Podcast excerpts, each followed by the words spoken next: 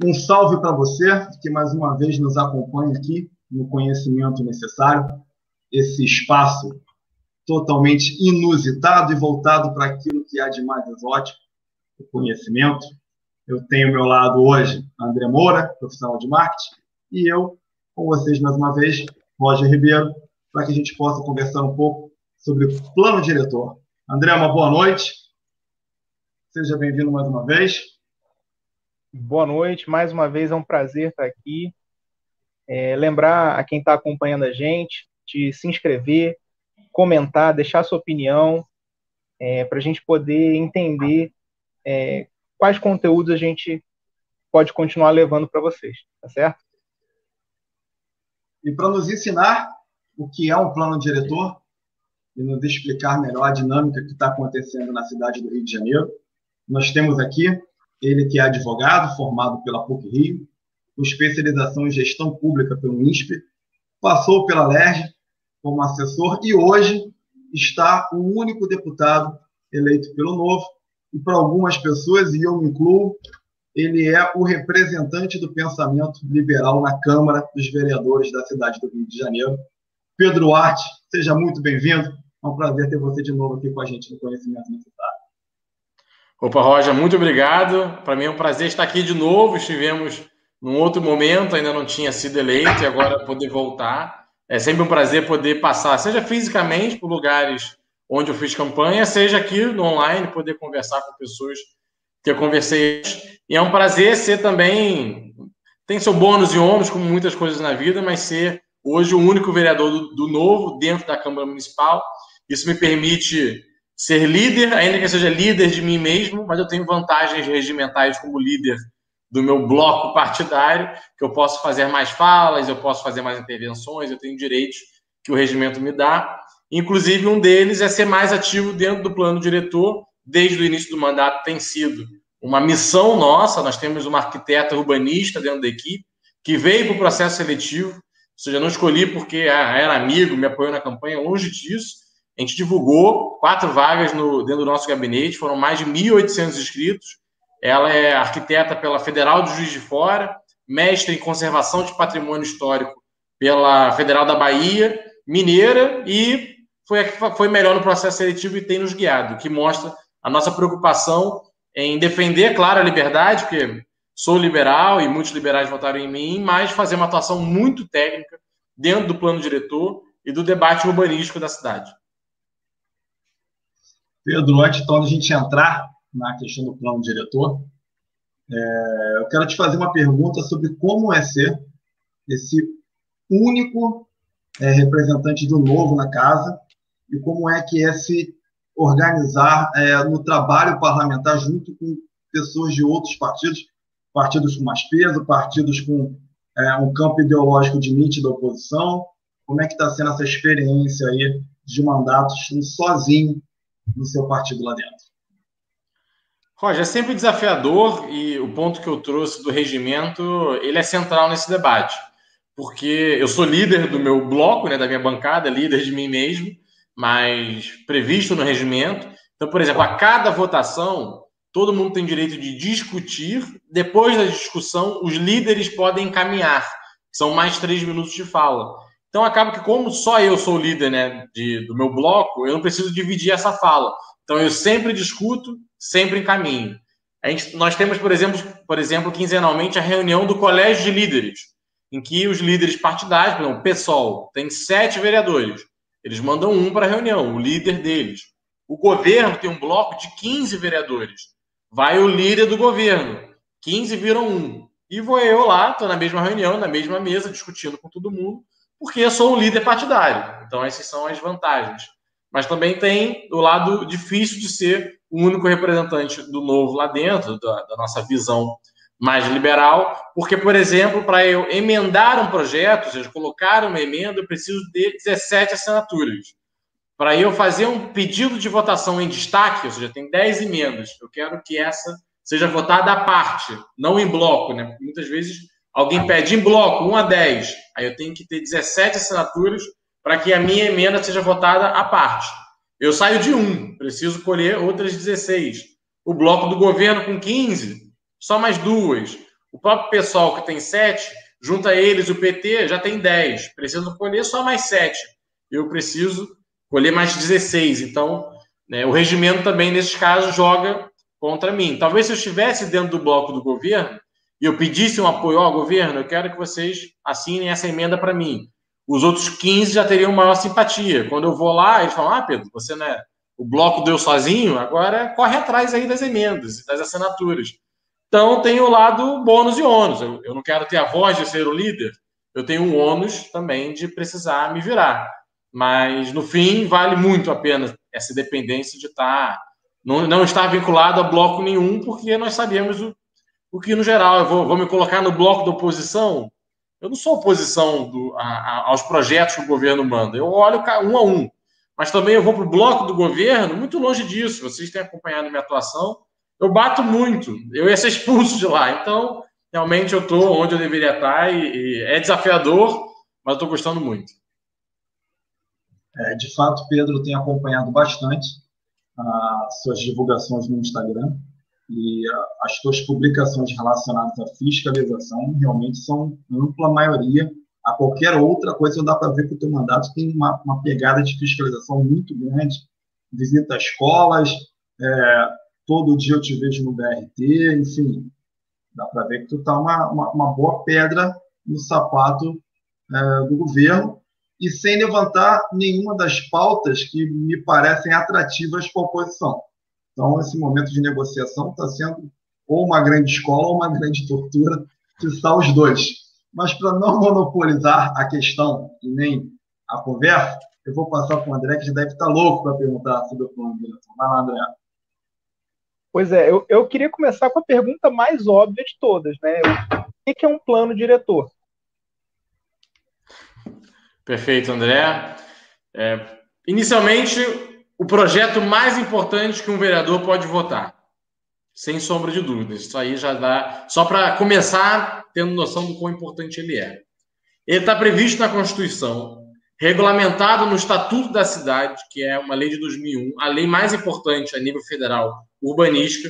E o que está? Ou seja, Constituição e lei federal, uma lei complementar a nível federal.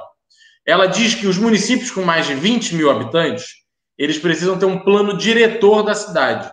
O plano diretor, ele, como o próprio nome já diz, ele aponta para onde a cidade vai, qual é o plano da cidade, qual é o plano dirigente, o plano diretor, o plano orientador, o plano programático, o plano de regras, é o grande plano de qualquer cidade e ele é aprovado, revisto, no máximo de 10 em 10 anos, que no geral acaba sendo o ciclo mesmo. Então, o Rio de Janeiro tem um plano diretor de 92, ele de forma irresponsável pulou de 2002, foi rever em 2011 e agora 2021 estamos revendo. São Paulo a mesma coisa, plano diretor de 91, plano diretor de 2001, plano diretor de 2011 eles fizeram uma revisão no meio do caminho, em 2014 teve uma revisão do plano diretor antecipado, e agora em 2021 eles, São Paulo mais uma vez está revendo seu plano diretor, mas isso vale para todas as grandes cidades, todas acima de 20 mil habitantes. Então Porto Alegre, é, Cuiabá, Goiânia, é, Curitiba, Florianópolis, todas essas cidades, no máximo de 10 em 10 anos, elas precisam rever o seu plano diretor. E aí tudo que uma cidade precisa dispor vai ter, vai ter que estar tá lá. Se não está lá, está errado. Então, do ponto de vista urbanístico, gabarito, qual é o tamanho máximo dos prédios, é, onde é residencial, onde é comercial, onde é industrial, onde é misto, onde é área de proteção ambiental, qual é o modelo de mobilidade que nós vamos ter. Então, se há uma previsão, pô, vamos fazer BRT, vamos ampliar a BRT, tem que estar no plano diretor. As pessoas têm que saber, porque quem vai construir prédio tem que saber que naquela área do prédio vai chegar um BRT. Vamos expandir o metrô? Tem que estar posto. Vamos regulamentar o Uber? Tem que estar posto, porque a forma como os aplicativos de transporte existem, eles influenciam na cidade. Porque antes você precisava estar colado num, num, num ponto de ônibus, ou colado é, no metrô, colado num, num trem. Agora, com 5, 6 reais, você mora a oito minutos de uma grande estação, você pega aquele Uber e vai. Isso muda, é o que chamam no inglês o last mile, a última milha. A última milha que a pessoa né, transcorria 50 quilômetros de trem e aquela última milha do, da estação até a casa dela, hoje em dia faz de Uber. E não é uma realidade da classe A e B. Você vai, você peguei o BRT, foi até o Mato Alto, você vai Mato, Mato Alto, estação de BRT Campo Grande, você fica parado ali, você vê muito Uber, assim, Uber 99, muito carro de aplicativo parando. Essa é uma realidade. Tem que estar no plano diretor. Então, é assim, aí, meio ambiente, saneamento, assim, tudo. O que uma cidade tem que planejar tem que estar dentro do plano diretor. E aí nós vamos ter umas discussões que a gente vai entrando aqui. O que é macro, macro região estruturada, macro região condicionada, macro região incentivada, centro de bairro. Por exemplo, é, eu moro no Flamengo. O centro de bairro do Flamengo é a rua Marquês de Abranches com a Senador Vergueiro. Cada bairro tem o seu centro de bairro. Ah, Pedro, qual é a relevância de falar sobre isso? O centro de bairro, os prédios têm que ser maiores, tem que ter mais comércio. Como é que você não vai ter comércio no centro de bairro? Agora, quem mora na franja do bairro, ou seja, na ponta mais distante, no, geral, ele quer um bairro mais residencial. Talvez possa ter uma padaria, porque padarias são típicas de zonas residenciais. Mas será que é o caso de ter uma casa e vídeo? Será que é o caso de ter uma loja, uma, uma, um hospital, uma clínica? Uma clínica talvez, um hospital não. Enfim, são os debates que a gente vai tendo conforme a, a cidade, né, ela, vai, ela tem círculos, né, a partir dos seus pontos centrais. Então tem o centro de bairro e você vai tendo as, os anéis, né, como se fosse uma grande cebola, né? Corta aquela cebola, você vê aquele meio, aqueles anéis, aquilo é boa parte de como nós planejamos uma cidade. Pedro, você tinha comentado que o plano diretor ele tem que ser é, observado, de alguma maneira é, reavaliado para a construção de um novo plano diretor no espaço de 10 anos. E aí, a questão é, em 10 anos, você obrigatoriamente vai passar por mais de uma gestão. E o plano diretor vai ver a ser sancionado pela gestão atual de quando ele foi discutido o que a legislação traz para obrigar os próximos gestores a cumprir esse plano diretor, ao invés de modificarem a cidade ao seu bel prazer. Perfeito. Primeiro que, Roger, essa pergunta é muito boa e claro que não tem uma resposta perfeita, que a, o plano diretor não te dá soluções perfeitas. O plano diretor nosso da cidade, 2011, por exemplo, ele é muito bonito. Sim, a, a, a, técnica legislativa, a redação, as ideias, o que havia de mais moderno entrou. E ele não foi aplicado. Foi muito pouco aplicado, por diversos erros. Um deles, que os, os, os grandes desafios que o plano diretor precisava enfrentar, ele deixou para uma lei posterior. Então, por exemplo, em São Paulo existe a outorga onerosa do direito de construir. E aqui não é um assunto secundário. Nos últimos quatro anos, a Prefeitura de São Paulo arrecadou mais de 2 bilhões com a outorga onerosa do direito de construir. O que, que é isso? São Paulo virou e falou: a cidade inteira, o coeficiente básico é 1. O que, que isso significa? Todo, todo terreno pode construir um andar. Todo terreno pode construir um andar. Se você quer construir mais, você vai ter que olhar o gabarito máximo. Aí vai variar de região para região, mas digamos que seja aqui em Botafogo, seja sete andares.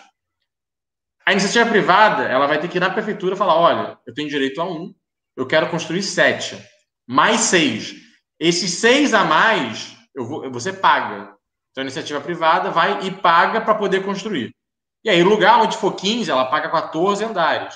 No Leblon paga mais, em Campo Grande paga menos, porque o metro quadrado de cada região é diferente. Então, qual é a ideia disso? Você é, vai capturar uma parte do lucro. Né? Porque se o cara vai fazer 15 andares, aquele prédio vai valer muito, porque ele não vai lançar seis unidades, seis apartamentos. Ele vai lançar 90 apartamentos. E se ele fizer isso na Zona Sul, ele está tendo um lucro muito é certo, um lucro muito alto. Essa é uma pergunta para qualquer incorporadora. O sonho é achar mais um terreninho na Zona Sul para construir. Então ela vai construir alto e ela vai construir numa região rica. Vai pagar dinheiro para a prefeitura. Esse dinheiro da prefeitura vai necessariamente para o Fundo Municipal de Desenvolvimento Urbano, ou seja, investimento em, na cidade. Vai ter que investir em transporte, vai ter que investir em estrada, vai ter que investir é, em saneamento, vai ter que investir em moradia, enfim, tem que investir na cidade, obrigatoriamente. Não pode ser para pagar servidor, para pagar dívida, tem que investir na cidade. que, que o Rio de Janeiro fez? Está lá no plano diretor. Será, é, será regulamentada a outorga onerosa do direito de construir. Então ele virou e falou: olha, a outorga existe, mas depois vocês me dizem como é que vai funcionar, numa outra lei. Sabe o que aconteceu? Nunca veio a lei. Dez anos. Nunca veio a lei de outorga onerosa. Então o plano diretor diz que existe. Mas na prática, não existe. Não foi feita uma outorga onerosa na cidade do Rio de Janeiro. Uma. Não foi feita uma operação de outorga onerosa na cidade. Então, o plano diretor, e é o que a gente está querendo corrigir nesse, é, nós queremos que ele seja o mais auto-aplicável possível. Ou seja, que ele não dependa que a gestão posterior precise regulamentar. Vai estar tá tudo lá. Então, não vai depender do prefeito da vez, do prefeito sucessor, dele querer levar aquilo adiante ou não. Os instrumentos para que aquilo aconteça estarão no plano diretor. Então, a iniciativa privada vai poder fazer valer. Um terceiro setor, uma ONG que queira participar, está lá escrito como é que ela vai fazer. Eu estou dizendo aqui, por exemplo, o terceiro setor, cogestão. É o quê? Você tem, digamos, um quarteirão, um, um condomínio, é... e a prefeitura construiu um condomínio habitacional. Ela pode ceder a administração daquilo, por exemplo, Minha Casa Minha Vida, ceder para uma empresa, uma, um terceiro setor, uma ONG, que faça a cogestão daquele espaço com a prefeitura. Então, digamos que às vezes tem um condomínio e tem uma praça no meio. O condomínio é privado, a praça é pública. Já tem instrumento no plano diretor falando que aquela praça pode ser adotada por aquele, aquela área e virar cogestão. Cogestão entre o poder público e o privado.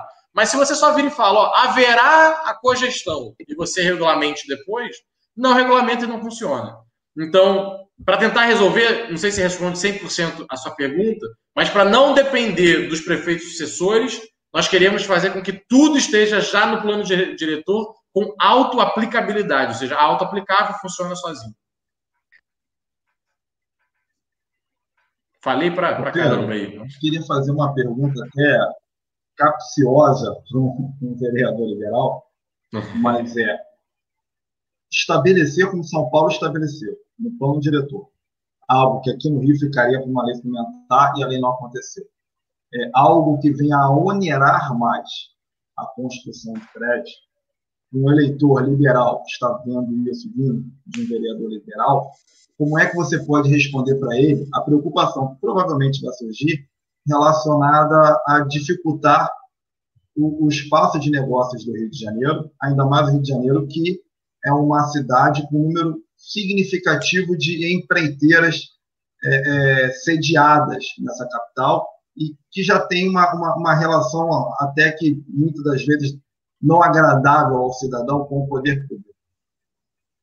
Como um, um, um, vereador liberal pode responder ao cidadão liberal que escuta isso sobre o quanto vai afetar o, o ambiente de negócios da, da capital, um plano diretor que venha a trazer esse tipo de, de ônus para a construção? Perfeito, Roger. Eu tinha a, mes a mesmíssima preocupação quando eu assumi e comecei, na verdade, já na pré-campanha, quando comecei a ler mais sobre direito urbanístico, porque no primeiro momento me pareceu muito isso. E aí eu procurei iniciativa privada, e aí não só as grandes construtoras, é, arquitetos, é, pequenos construtores, engenheiros, pessoal do todo do ramo imobiliário, advogados também que prestam consultoria. E a aceitação entre eles é muito grande com relação a esses instrumentos, e não é à toa que o, a iniciativa privada em São Paulo, no setor imobiliário, está voando. E a Rio de Janeiro está no buraco. Então você pensa, pô, em São Paulo o cara tem que pagar e ele gosta, ele tem que pagar e ele investe mais do que ele investe no Rio. E aí você começa a ver quais são as, as questões. Qual é o modelo do Rio? É, é, mais, é mais estatal, é mais estatizante. Por quê? Em vez de ter uma regra única, que vira e fala, todo mundo pode construir um, e para construir além tem que pagar, ele quer dizer, prever aonde tem que ser denso e aonde não é para ser denso. Ou seja, esse bairro aqui, esse aqui é sete andares. Botafogo, por exemplo, ah, aqui sete andares. Flamengo, não. Flamengo são nove. Ah, Jardim Botânico, não. Jardim Botânico é um bairro, né, muito perto do, muito identificado com verde. Não, não, não. O Jardim Botânico são cinco andares. E não pode multifamiliar, tem que ser unifamiliar. Ou seja, dentro de um terreno só pode morar uma família, você não pode lotear. Porque o Jardim Botânico é, é assim. E aí ele vai fazendo isso ao redor da cidade, a cidade vai vendo Frankenstein. e o mercado ele é impiedoso. No, no bom sentido, como defensor do mercado. O mercado não importa com o que você planejou ou deixou de planejar. A terra, ela, ela é uma, uma oferta, assim como banana. Só que, imagina, a terra, o lote, né, o terreno está lá. Aquilo ali é a oferta. Só que diferente da banana, você não consegue produzir mais terreno. A quantidade de terreno já existe. Ela é o que está posto na cidade. Só que, quando o Estado vira e fala, você faz até cinco andares, ou seja, cinco vezes aquele terreno, ele vira e fala que o outro faz até oito andares aquele terreno, na verdade, ele pegou a sua banana e falou, essa vale cinco e essa vale oito. Entendeu? O Estado começa a, a mexer na precificação do terreno. E aí você vê, por exemplo, Campo Grande. Campo Grande tem um PEU, que é, é, um, é, um, é um mini plano diretor. O PEU de Campo Grande, ele é muito bom do ponto de vista imobiliário. Ele é lucrativo, ele, ele é seguro, ele permite construções mais altas, ele permite lotear, ou seja, dividir terrenos, ele é bom. Campo Grande bombou. Sabe onde não é bom? Onde não é bom? Do lado, Santa Cruz. E aí você pensa, Santa Cruz é um bairro muito mais histórico que Campo Grande. Muito, muito, muito mais, muito mais histórico. Campo Grande, 30 anos atrás, era uma roça, era, era um misto de areal, tanto que até hoje lá tem uma parte rural de produção. Só que Campo Grande explodiu, porque a regra ali foi melhor feita. E a regra de Santa Cruz não. Então, quando você traz uma regra geral, o coeficiente básico é 1, todo mundo é 1, e você para você construir acima disso, você vai me pagar, você faz uma regra mais justa para todo mundo. Isso é um ponto bom. O ponto de pagar, eu concordo que ele é, é, ele é complexo. Idealmente, não pagar. Mas ok. Só que acontece. É, quando você constrói um condomínio é, em Campo Grande, você tem que. A cidade existe. O que, que as pessoas que vão para lá vão pedir? Opa, eu preciso de uma UPA. Eu preciso de uma creche. Eu preciso que a estrada venha até aqui. Eu preciso que o saneamento venha até aqui. Eu preciso que o poste, a luz, a água, tudo venha até aqui. Então, o que o Estado vira e fala é. E aí, a única solução seria a gente viver numa sociedade anarcocapitalista, porque quem vai ter que prestar esses serviços é a prefeitura ou uma concessionária privatizada, pode ser uma Light, mas que tem uma concessão. A Light pode virar e falar: não, olha, peraí, no meu contrato não estava dito que eu tinha que botar luz num, num, condomínio Minha Casa Minha Vida com 8 mil novos habitantes no final de Santa Cruz. Alguém vai me pagar por isso aqui. Então, quando a prefeitura ela, ela cobra por isso e ela já coloca num fundo vinculado ao investimento urbano, ele basicamente vira e fala: olha só, vamos fazer um modelo de cogestão. Porque se você vai lucrar fazendo isso, e depois a, o pepino fica para mim de construir, me dá uma parte disso que eu necessariamente vou gastar com investimento urbano. Se ele tivesse que arrecadar e fosse para os cofres gerais, aí vai gastar com servidor, vai gastar com previdência, vai, gastar, vai sumir com dinheiro, a gente sabe os problemas. Mas esse modelo que você vincula a um fundo, o mercado privado gosta. Porque você conversa com ele e ele fala: em São Paulo, melhorou, passou a ter investimento. Porque eu tinha, antigamente construí um condomínio, eu tinha que ficar implorando, prefeitura, constrói a rodovia, conecta o condomínio com a cidade. Senão você fica uma rua distante. E aí, a partir do momento que ele paga uma outorga, que ele sabe que vai para um fundo urbano, que vai construir aquela estrada, que vai investir naquele saneamento, ele fala: ah, o modelo está se retroalimentando. E o modelo que a gente tem no Rio é caótico, porque a pessoa constrói, e Minha Casa Minha Vida eu fico citando porque é o modelo que você realmente pega um lugar que era só lote, né, terreno, terra, e aí constrói casas, coloca 10 mil pessoas para morar ali e fala: Estado, boa sorte, resolve aí. E aí, esse, esse é o modelo que funciona? Não funciona. Então, o, regular cidades é uma, é uma grande falha de mercado. Ela traz dificuldades. E se a gente deixa correr solto, é, gera esse problema. Eu quero que corra solto no sentido de, cara, constrói, pô, liberdade, é, regras de construção simplificadas, não é, regras, parâmetros reduzidos, concordo 100%. Agora, esse modelo que tem uma regra geral de pagamento, eu acho que é mais justo do que o Estado ficar querendo dizer como funciona em cada bairro.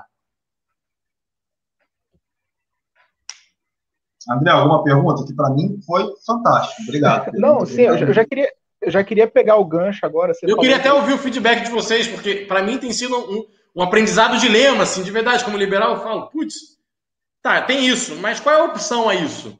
Putz, era pior, então vamos avançar. Talvez eu chegue a algum modelo que descubra que seja melhor, mas hoje eu tenho defendido porque tem me parecido melhor do que era antes. Aqui, aqui em Minas Gerais, a gente tem um, um, caso de, um, de uma rede de postos que colocou um posto numa, numa parte da estrada, construiu a, a, a, o retorno com capital próprio e foi multada, porque não pode, né? Então, pois é, então ele resolveu o problema e foi multado. Então, eu acredito que se, se tivesse um plano diretor alinhado ali, já teria o fundo, não seria necessário essa, essa loucura toda dele resolver o problema e ser multado por ter resolvido o problema, né? É, eu tenho acompanhado Sim, esse, esse é, outros parlamentares. E, e aí, e aí... dilema com outros parlamentares do partido, de ter olhar para o problema e, e, encontrar a burocracia tão amarrada, é, a estrutura legal tão amarrada que você tem que errar. É, essa é que é a questão. Você olha para a coisa e fala, eu preciso errar, eu preciso escolher qual erro. Qual erro vai ser menos danoso para aquilo que eu acredito ser o certo. E muitas das vezes é, é essa a escolha. Não dá para ir para um caminho correto de, de fato. E a explicação que você me trouxe, e essa é, é a primeira coisa que me veio na cabeça, não está criando um problema para o ambiente de negócios da construção civil, e a explicação que você me trouxe me parece exatamente por esse caminho. É, você cria um empecilho, sim, mas esse empecilho é infinitamente menor do que o empecilho já existente. E a ausência de empecilho está impossível, porque a gente vive num país onde o Estado entra em tudo e você não consegue se livrar do Estado inchado. Entendeu? A, a explicação me, mostrou isso, sim, é muito coerente que se passe a ter essa essa, essa entrada do Estado num ponto para tentar desinchar os demais e deixar o, o, o, mercado conseguir se ajustar e a construção civil possa, então, é, se movimentar de uma maneira mais livre e fazer com que a cidade se torne um pouco mais é, homogênea em investimentos no que diz respeito à relação entre oferta e procura, e que não aconteça mais as questões como se acabou de citar Santa Cruz, ou o caso que o André está trazendo lá de Tuiutaba, de que, enfim, chega um momento em que fica ou oneroso para o Estado ter que criar algo, ou a iniciativa privada cria para o Estado depois ir lá e impedir. Quando o Estado não impede, o próprio Estado.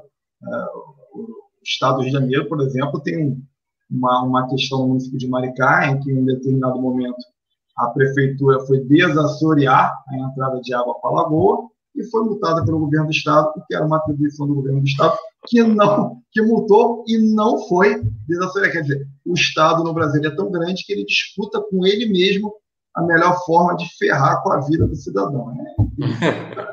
Essa é a má concorrência.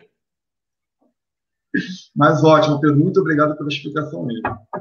André, você ia fazer uma pergunta, não ia? Isso, é, deixa eu pegar um gancho aqui. E qual que é o papel do legislativo e do executivo e, e qual que é a, a participação e o papel da população também na construção de um plano diretor.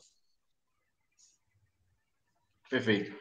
É, o, Poder Legislativo tem todo o papel nisso, é, realmente é o grande ator, e não é por estar hoje no Legislativo, é, é, um fato, porque a Constituição ela diz que qualquer lei urbanística, qualquer lei urbanística precisa vir do Legislativo. Então, nós vemos que muitas vezes muitas coisas na cidade são resolvidas por decreto. Ah, decreto para isso, decreto para aquilo, decreto para A, decreto para B, decreto para Z. Na parte urbanística, não pode. Tem que vir do legislativo. Então, por exemplo, se a prefeitura quiser mudar ah, a unidade mínima, né? ou seja, o tamanho menor que se pode construir de um apartamento. Hoje no Rio de Janeiro são 25 metros quadrados. Se a prefeitura quiser, ah, tem uma região aqui, eu queria que fizesse 24, ou eu queria que ninguém pudesse fazer 25, só no no mínimo 28. Não. Tem que levar para o legislativo. Só o legislativo pode flexibilizar essa regra. Então, acaba que o legislativo ele é o grande protagonista de qualquer debate urbanístico. No caso do plano diretor, como é que ele está posto? Quem faz a minuta inicial é o Poder Executivo, que é quem tem todo o corpo técnico da, da, dos, dos arquitetos urbanistas concursados, a Secretaria de Planejamento Urbano, e é ele que vai executar as políticas públicas. Então, o Poder Executivo ele faz a, a minuta, né? a primeira minuta. Esse primeiro semestre de 2021 foi o que aconteceu. O secretário Fajardo, nosso atual secretário de Urbanismo, ele passou os últimos seis meses preparando o plano diretor. E aí ele fez audiências públicas, ele permitiu que os assessores dos vereadores participassem de grupos de trabalhos por tema. Então, teve o grupo de trabalho da Lei de Uso e Ocupação do Solo, o grupo de trabalho da Lei de Passaramento, o grupo de trabalho é, dos princípios e diretrizes. E aí vai, vão os mais diferentes assuntos. Prepara a primeira minuta, manda para o Legislativo. Vai chegar em julho ou agosto lá na Câmara de Vereadores.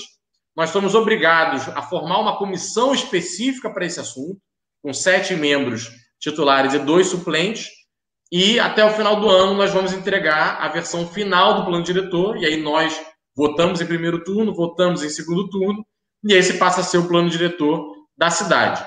E a Constituição diz que plano diretor precisa necessariamente ter participação popular. Se não tiver, é, a população, organizações podem entrar com mandato de segurança, ação de civil pública, derrubar depois o projeto na justiça é, participação popular, nesse caso, não é uma opção, ele é uma obrigação constitucional. Então, o plano diretor precisa ter audiência pública, precisa ter reunião, precisa ter participação popular. E aí vai, vai depende do modelo de cada um. Como eu disse, o, urbanismo, agora, a secretaria, chamou, ele abriu um edital que associações podiam se inscrever, mais de 100 associações se inscreveram, aí vai desde Observatório Social, Defensoria Pública, Associação de Amigos de Botafogo, Associação de Moradores de Campo Grande, é, todo mundo podia se inscrever e participar dos grupos de trabalho. E aí, depois, na Câmara, quando a gente formar a comissão, nós vamos debater como a Câmara acha que deve ser a participação popular. Aí, realmente, cada um vai, vai fazendo a forma como acha mais apropriada, mas tem que ter participação. Pedro, é, Rio de Janeiro, cidade com um problema enorme de habitação, você está comentando de participação popular, eu imagino que a questão da habitação no Rio de Janeiro seja algo que a população é, leve em consideração demais quando para para pensar no, no, ponto em questão, porque, enfim, nós temos inúmeras favelas, pessoas que não possuem documentação sobre o terreno que habitam, elas não podem comercializar, isso impede mobilidade social, enfim, tem uma série de questões envolvendo isso. E eu vi nessas redes sociais que você tem um trabalho voltado para revitalizar o centro do Rio, que é uma capital que você não pode andar quando o comércio fecha, porque não mora ninguém, vira um deserto pós-apocalíptico é, a lá The Walking Dead. Fala um pouquinho mais para a gente aí do, do que, que é essa sua visão para revitalizar o centro da cidade. Excelente pergunta, e foi para mim, o projeto Reviver foi um grande aprendizado como liberal, é, porque você vai me entender, vocês vão me entender como, como pessoas que também têm simpatia pelas ideias da liberdade, é, como é sempre difícil, né? No primeiro momento vem aquela reflexão, pô, por que eu preciso incentivar a moradia no centro? As pessoas deveriam morar onde elas quiserem e, e o mercado que regule isso livremente. Se as pessoas não querem morar no centro, é porque elas não querem, não é, foi uma decisão, é livre e, e, o mercado é soberano. Só que você começa a estudar o assunto, aí primeiro você vê. É, durante três décadas foi proibido pelo Estado é, no caso era Distrito Federal, depois Prefeitura, proibido produzir moradia no centro. Proibido. O Estado tinha a visão de que no centro as pessoas trabalhavam, elas não moravam. Então, ó, não pode construir moradia aí, não.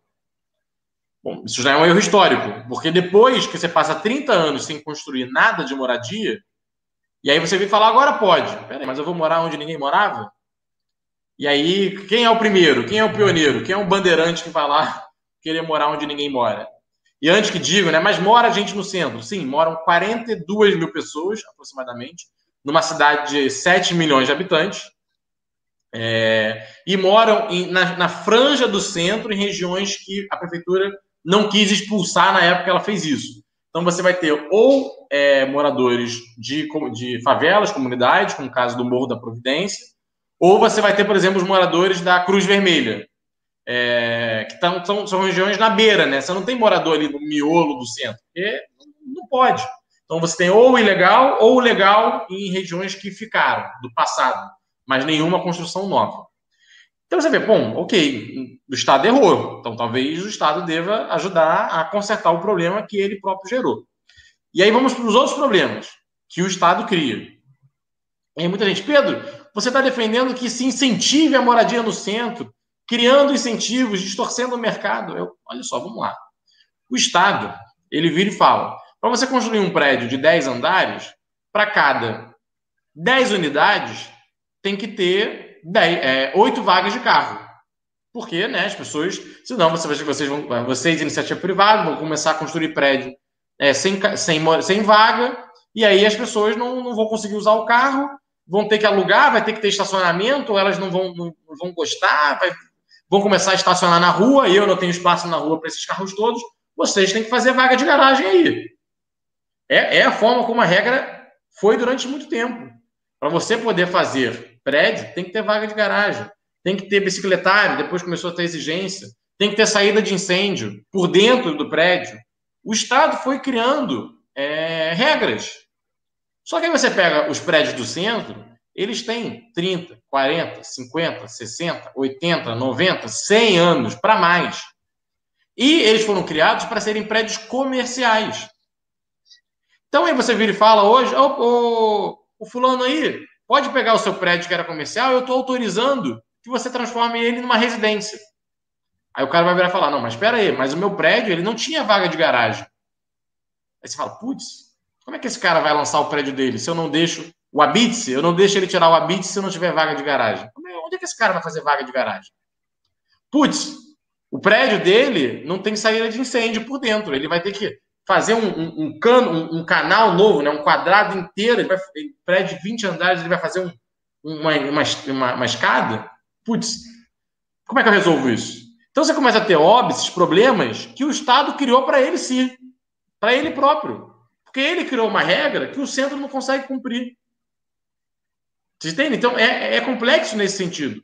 Então, boa parte das regras que nós trazemos aqui é o quê? Prédio no centro da cidade não precisa ter vaga de garagem.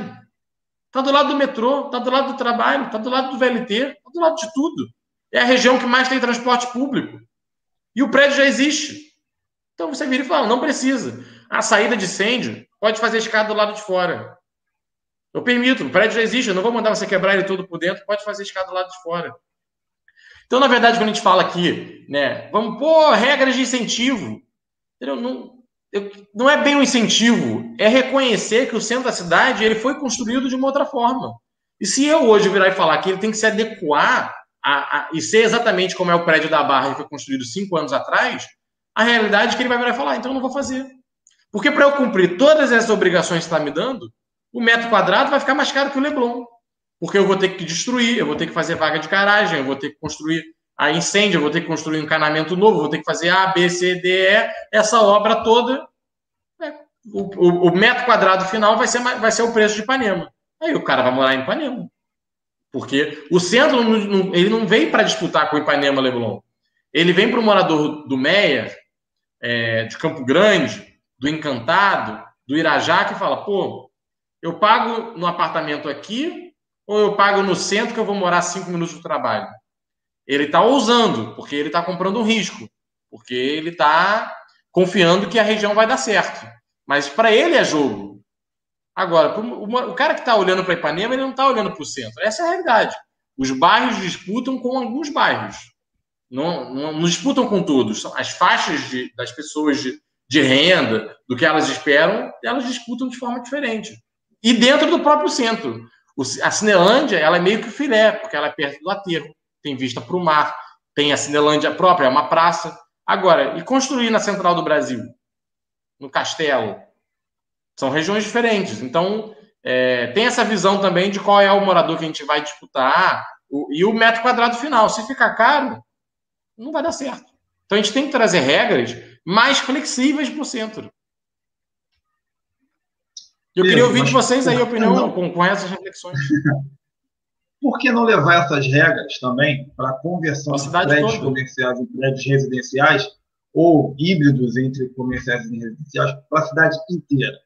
Por que deixar só para o centro? E não liberar eu, como liberal, acharia ótimo. O total. Não, eu, como liberal, acharia ótimo. Eu discordo de muitas das regras que são exigidas.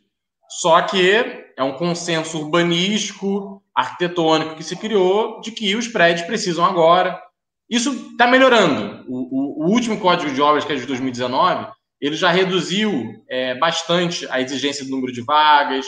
É, prédios próximos a metrô, acho que 800 metros, não precisam ter vaga nenhuma. Ele já vem melhorando. Esse consenso urbanístico está melhorando.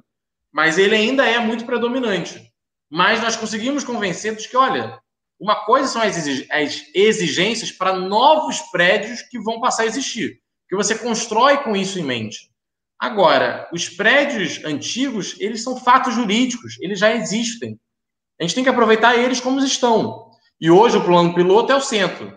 Eu vou achar ótimo se depois a gente virar falar, não, mas vamos reconverter um prédio comercial em Botafogo, em Campo Grande, em residência. Por mim, não tem problema.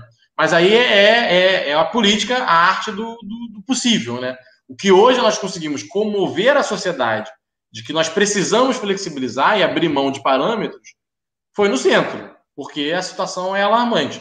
Mas eu espero que a partir desse plano piloto a gente consiga convencer as pessoas de que dá para flexibilizar em outras regiões. E um outro ponto, por exemplo, 25 metros quadrados. Antigamente, o, o, a exigência mínima, até o último código de obras, era maior. Eu acho que era 38. Não vou ter certeza agora, mas 38 metros quadrados. 25 já é muito menor. Mas no centro da cidade, você vai, você vai ter prédios que tinham consultórios é, ou salas comerciais que às vezes vão ter 22 metros quadrados, 21 metros quadrados. E aí, para o cara adaptar e reajustar isso tudo, fica muito caro. Então a gente também virou e falou: ó, se você tem um prédio que ele já é fatiado, as fatias podem continuar como eram. Então, 21, 22, 23 metros quadrados, pode lançar o residencial dessa forma. Ah, Pedro, não poderia fazer assim na cidade toda? Poderia, na minha opinião, sim, mas hoje não temos um consenso urbanístico com relação a isso. Mas o centro, em função da situação que ele está, a gente está conseguindo aprovar esse, esse plano piloto. Espero que seja um projeto piloto, que, eu, que a gente aprenda com ele e possa reproduzir. É, é incrível como o Estado sabe o que é melhor para a vida da pessoa em relação ao que a própria pessoa. É, eu sou um indivíduo que mora sozinho, não tenho nem cachorro. É, tenho planta porque a família perturbou para ficar um negocinho verde. Não faria o menor sentido para mim, por exemplo, é, investir talvez num apartamento maior, gastar um valor maior no apartamento, é, porque o Estado acha que eu tenho que comprar um apartamento maior, ao invés de comprar um apartamento que iria me atender perfeitamente, porque vivo só e não precisa de muito espaço, e usar o dinheiro que seria investido nessa, nessa, nessa metragem a mais para qualquer outra coisa da minha vida, o dinheiro é meu. Mas eu acho incrível Perfeito. como o Estado consegue pensar o que é melhor para mim, em vez de deixar eu estragar a minha vida. O Estado é incrível. Mas antes que eu fique aqui reclamando, feito um anarcocapitalista, eu vou deixar o André fazer mais uma pergunta. Então, Pedro, eu queria voltar num ponto que você comentou, é que o atual é, plano diretor solicitava uma, um dispositivo legal que não existia, é, e você também falou que teve uma revisão no, no, no, plano diretor. Eu queria entender se você identifica nesse plano é, algum vício do texto e até que ponto ele foi implementado, né? E, e, e como que funciona esse dispositivo de revisar o plano diretor? Em que momento tem essa intervenção? Então, o plano diretor que foi revisado no meio do caminho foi de São Paulo. Ele foi que nem o nosso, revisto em 2011, por força obrigatória, dos 10 anos. No meio do caminho, eles quiseram rever, em 2014. Nós não. Nós seguimos com o mesmo de 2011 até este ano. E o nosso tinha esse problema de eu digo que algo vai existir, mas que depois uma lei vai regulamentar. É, o secretário deu um número, eu não olhei, então vou reproduzir o que é o dele, ele disse que foram 54 coisas no plano diretor de 2011 que foram ditas que seriam feitas. Então, regulamentação da outorga neurótica do direito de construir, regulamentação da transferência do direito de construir, regulamentação de PEUs, que são esse disse que é um, é um, mini plano diretor de bairro. Ele disse que ia ter o PEU das Vargens, o PEU de Santa Cruz, o PEU de Olaria, e esses PEUs nunca vieram. Então, as, essas regiões ficaram com um, um híbrido de legislações muito complexos. É, então, essa questão, no nosso plano diretor, eu não posso dizer o atual, 2011, o que está por vir, né, que a gente vai começar a discutir, se ele tem visto ou não no texto, porque ele não foi enviado do executivo ainda. Então, eu até participo de grupos de trabalho, mas hoje, o atual momento, é o, é o momento do executivo preparar a minuta. Quando ele chegar, nós vamos fazer essa análise, mas o que vem sendo prometido para nós é que ele vai vir com o máximo possível de autoaplicabilidade, com os instrumentos já regulamentados. Aí eu vou poder mexer na regulamentação deles, mudar uma coisa ou outra. É eu e todos os vereadores. Vai ser a hora da gente dar o nosso, nosso pitaco, a nossa emenda. Mas eles já virão com alta aplicabilidade, o que já vai ser muito melhor. E sobre o Instituto da Revisão, ele pode ser deflagrado pelo Executivo ou pelo Legislativo. Então, qualquer um desses dois poderes no meio do caminho, no nosso atual, vai ser 2022 e 2032. A revisão dele começaria em 2031. Mas em 2026, a gente pode virar e falar: ó, tá errado, planejamos errado, vamos, vamos sentar e rever. Mas pode, como não pode. Depende de algum dos dois poderes quererem é, iniciar esse processo. Ô Pedro, como você falou, tem pensamento ideal e tem aquilo que é possível ser feito. Dentre o que se pode fazer, você na sua alçada de vereador, o que, que você imagina ser ah, o ponto mais crítico e que deve merecer mais a sua atenção na construção desse novo plano diretor? Perfeito, Roger. Minhas grandes preocupações são de criar melhores regras gerais. Então eu estou entrando nessa discussão com uma cabeça de eu não estou ali para resolver o problema do Flamengo, o problema de Campo Grande, o problema de Olaria, o problema de bom sucesso, a, a pequena demanda, ou para um setor, não estou ali para resolver o problema dos aplicativos, não estou ali para resolver o problema de A, B ou C. Quais são os grandes problemas que nós temos? Um foi o que eu falei. O nosso plano diretor ele não tem uma regra geral de coeficiente básico. Cada bairro é uma loucura de, de regras e cada região quer ter o seu PEU, seu mini plano diretor. A gente quer acabar com isso. Olha, não, não tem PEU das Vargens, PEU do Recreio, PEU da Barra, PEU de Campo Grande, não tem isso. Tem regras gerais, regras que valem para a cidade toda. Isso é muito melhor. Porque, como liberal, eu acredito na formação do preço. E a terra tem que formar preço. Não tem que ser eu, o Estado, que vai dizer: ah, eu quero que Campo Grande bombe, eu quero que Santa Cruz construa mais. Eu acho. E aí tem plano diretor da década de 30 que é assim: o cara é plano agache, se depois quiser procurar.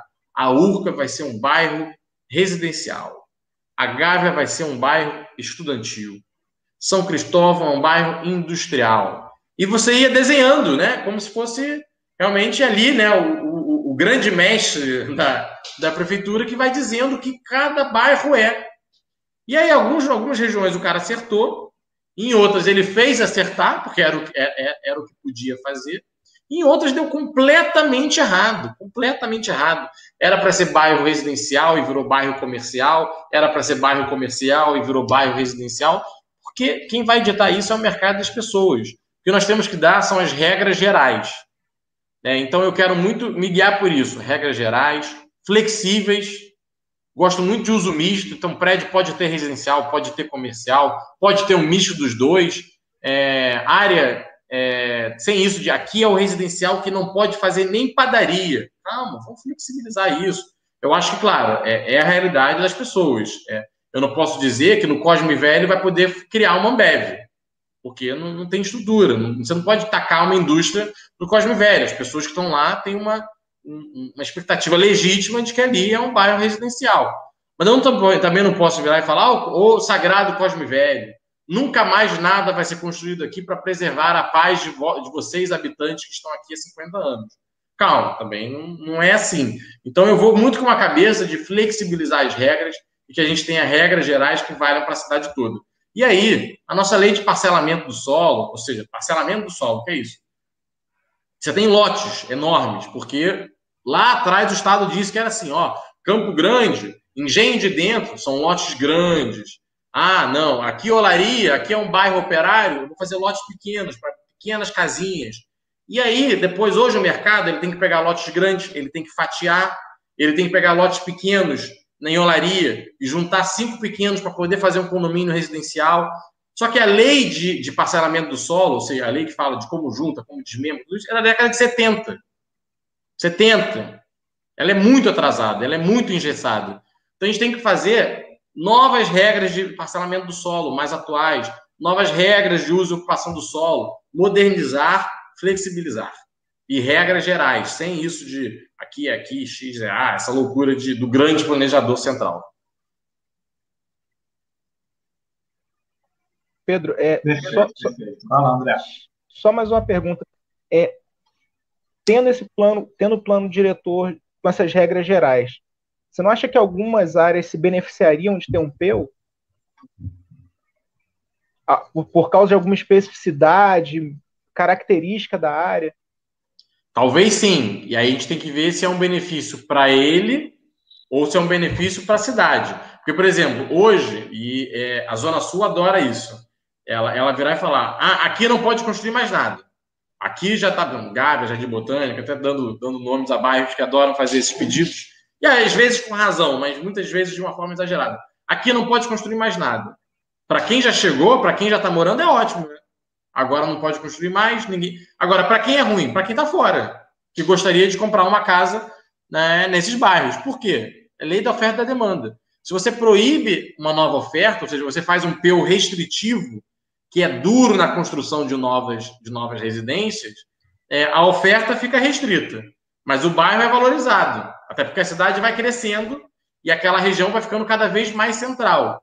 É, a demanda aumenta, a oferta não acompanha, valoriza. Para quem está dentro é ótimo, para quem está fora é ruim. Agora, eu concordo. É, quando eu falo regras gerais, elas não vão ser exatamente as mesmas para a cidade toda, porque as regiões têm situações diferentes. Mas quanto mais é, pensadas elas forem, sem olhar caso a caso, de miudeza, mas regras. Assim, quanto mais gerais, menos detalhistas, melhor. Então, por exemplo, é óbvio que eu prefiro que as pessoas morem no entorno da linha do metrô e do trem é, da Zona Norte do que em Santa Cruz, isso é um fato. Então, assim, eu tenho que permitir gabaritos maiores na Zona Norte, perto do trem do metrô, do que em Santa Cruz. Por quê? Porque Santa Cruz, Santa Cruz até tem trem, mas vamos dizer Campo Grande, então. Campo Grande não tem, tem pouco trem, não tem trem, basicamente. Ou não tem metrô, é, é muito longe não tem emprego. As pessoas que vão morar lá, elas vão ter que pegar uma hora, duas horas de trânsito para chegar no emprego, num lugar que eu não, que eu sei, eu estado, eu sei que eu não vou levar trem nem metrô lá. Agora, você vai para a realidade de Irajá, é trem, é metrô, é não necessariamente Irajá não é exatamente metrô, mas enfim, boa parte da zona norte. Você olha a zona norte, ela tem uma, duas linhas de trem e uma linha de metrô que passam por ela.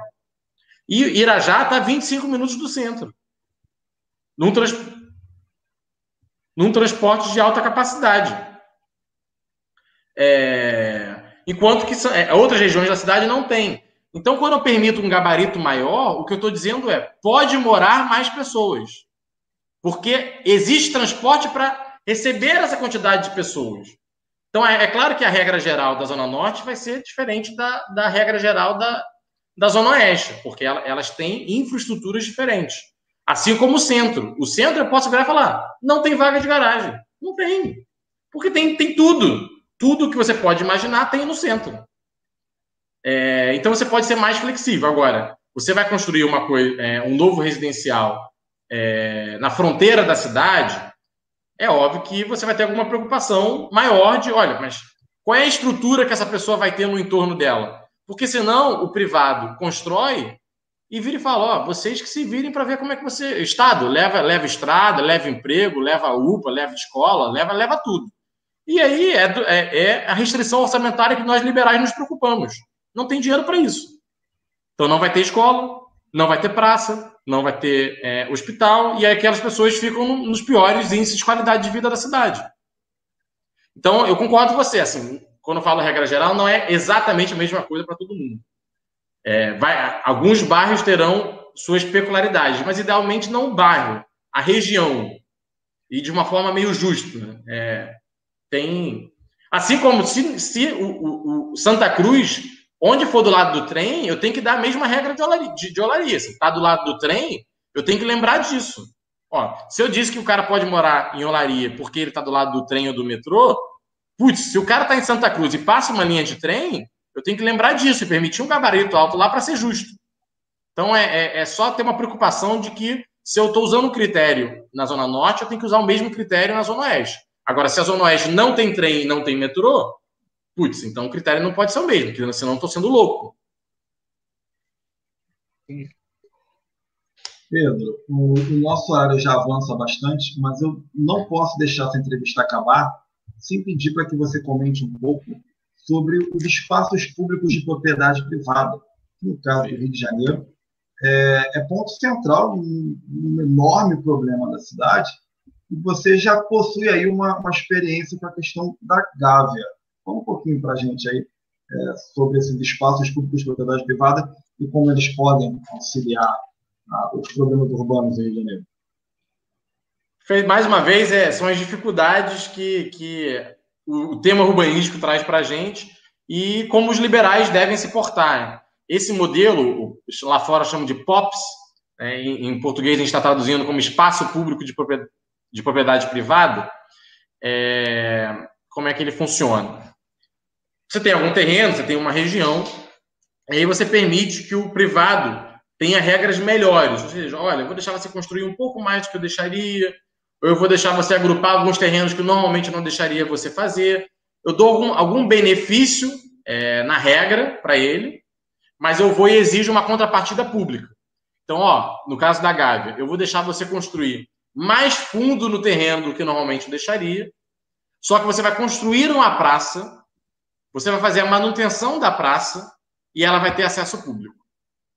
Então, o que você pensa? A prefeitura, ela, ela abriu mão de uma regra dela mas ela teve uma contrapartida de um espaço público, que é de propriedade privada. Então, ela não vai gastar para construir, ela não vai gastar para manutenção, mas a, a, população vai conseguir, vai ter uma, um novo espaço verde, uma nova praça. E a gente pode pegar esse modelo. O plano diretor de São Paulo já tem o espaço público de propriedade privada regulamentado. O plano diretor do Rio não tem. A gente vai trazer para o plano diretor. E aí, por exemplo, a AP3, que é a nossa zona norte, ela é a zona mais quente da cidade. A gente fala muito de Bangu, tudo mais, é porque Bangu está num vale. Mas tem mais, tem mais área verde do que a Zona Norte. A Zona Norte do Rio é a região com menos área verde da cidade. Porque era muito industrial, tem muita favela. Basicamente, você não, você não vê praças, parques. É muito pouco. Então, a gente vai precisar fazer esse modelo falar: ó, aqui em Olaria, eu vou deixar você fazer um condomínio maior, eu vou deixar você fazer, enfim, vai ter, você vai ter benefícios, mas você vai construir uma praça de acesso público. Você vai construir. E aí, eu falo de praça porque é o caso da Gávea, mas você pode pensar em muitas coisas diferentes. Um centro comercial, Copacabana, aquelas galerias. Se você pensar, elas já são isso. Elas têm um prédio em cima, mas a galeria embaixo, você cruza de um lado da cidade para o outro, e aquilo é obrigatoriamente aberto. Mas você vai pensar, putz, é, a prefeitura, porque os blocos eram muito grandes em Copacabana. Então, para você dar a volta no quarteirão era muito longo. E aí a prefeitura veio e falou: ó, eu vou deixar você construir, eu vou melhorar o seu gabarito, do lá, mas a galeria, o térreo vai ser aberto. As pessoas vão ter o direito de passar. E aí você deixou a cidade mais fluida. Porque você pegou o térreo do cara que você tirou dele e falou: ó, esse térreo você não vai construir. Constrói lá em cima, estou te dando um gabarito maior. Mas o térreo você vai fazer a manutenção, você vai manter essa galeria cuidada, aberta, para o transeunte, e aí virou comércio ainda. Então são modelos que lá atrás a gente chamava esse espaço público de propriedade privada já existia como galeria. Só a gente está trazendo ele em novas realidades, como praça e vários outros usos que podem, podem ser dados. Pode ser uma área de esporte, pode ser um café, pode ser uma praça de skate. A gente pode discutir isso, mas ele é de, de espaço público, porque o privado tem uma contrapartida. Ah, Pedro, intervenção da, do Estado não precisa aderir. A iniciativa privada não é obrigada. Você constrói, você pode construir dentro das regras que você já tem ou você pode aderir a uma regra que é um pouco melhor e tem uma contrapartida. É extremamente interessante, tocou num ponto que, que para mim é, é muito sensível. O André também, André e eu somos amigos de infância. Essas famílias já se conheciam antes da gente nascer e somos da Penha. Então você comentou sobre Laria. Curiosamente, fomos criados na última rua da Penha antes de se tornar Laria, e tem um, um, um, ponto bem peculiar naquela parte da zona do Leopoldina, diferente do que eu vejo no restante da, da zona norte, quase como um todo, é que aquela região em si, ela é dotada de muitas praças. Se você for levar uma, uma comparação com o restante da zona norte, é, por exemplo, o Meia, que é, é, um, é, um, ponto norte mais valorizado que a zona do Leopoldina, a zona do Meia, tem bem menos praças do que aquela parte ali da, da zona do Leopoldina. Se a gente for caminhar então em direção a, a Pavuna, Costa Barros, então, Anchieta, nem se fala. Só que essas praças foram construídas e, e mantidas pela, pela prefeitura a cada gestão, pós-gestão, sem verde. Então, são espaços de blocos de concreto, com vários utensílios de metal, cercados de asfalto, criando uma bolha de calor. Os moradores isso, é uma ilha de calor. É, era para ser uma zona de refresco e vira uma ilha de calor. Terrível, acaba sendo pior até do que se você tivesse ali aquela região plenamente construída, como nesses outros bairros que eu comentei. Porque vai se criando é, é, essas questões ali no entorno, que muito provavelmente, se tivesse na mão da iniciativa privada, que acaba é, encontrando seus meios de explorar, inclusive, esse espaço de refresco da população, a gente não teria passado, por exemplo, a infância brincando de passar sufoco no sol né, e, e queimando o pé para poder brincar com as outras crianças em qualquer espaço, porque não tem sombra. Não tem sombra. Né, arrebentou o chinelo, vai queimar o pé. Então, é, é, eu acho fantástico que se possa abrir essa possibilidade da iniciativa privada criar locais para uso público. E quando eu vi o seu trabalho na Gávea, é, eu rapidamente comecei a pensar, inclusive, nos enormes espaços que o Rio de Janeiro tem, inclusive de indústrias que já faliram no espaço desativado e, e, e, coisas do tipo. A, a, a, a orla da Avenida Brasil, praticamente toda tem esse tipo de problema, de prédios e mais prédios que perderam o sentido de ser utilizados, uns e outros com problemas judiciais, mas outros que poderiam ser utilizados e não são utilizados porque não têm devido incentivo. Eu achei formidável, formidável quando, quando eu vi aquela, aquele trabalho de vocês na Gávea. E Obrigado. ficaria muito feliz de ver acontecendo na, na região onde eu nasci e fui criado. André, apesar de estar aí em terras de Romeu Zema, também foi criado por lá. E, e, e por lá é proprietário, inclusive valorizaria os bens de André, capitalista, está lá explorando a região.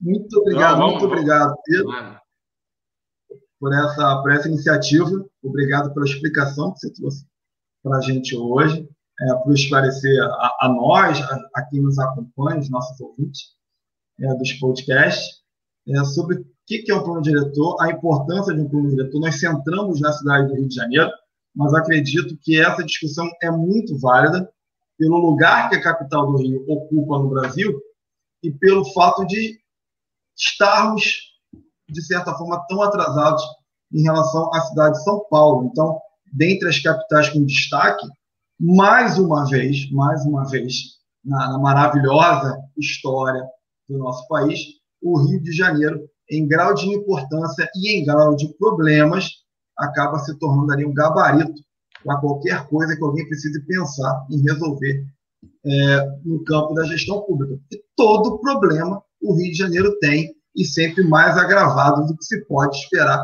em qualquer cidade, imagino eu, no Ocidente. Assim. Então, muito obrigado por trazer ah. essa informação para a gente. André, você tem mais alguma coisa aí para alugar o Pedro? Não, não. Aproveitar foi, que a agenda dele é foi, é fechada.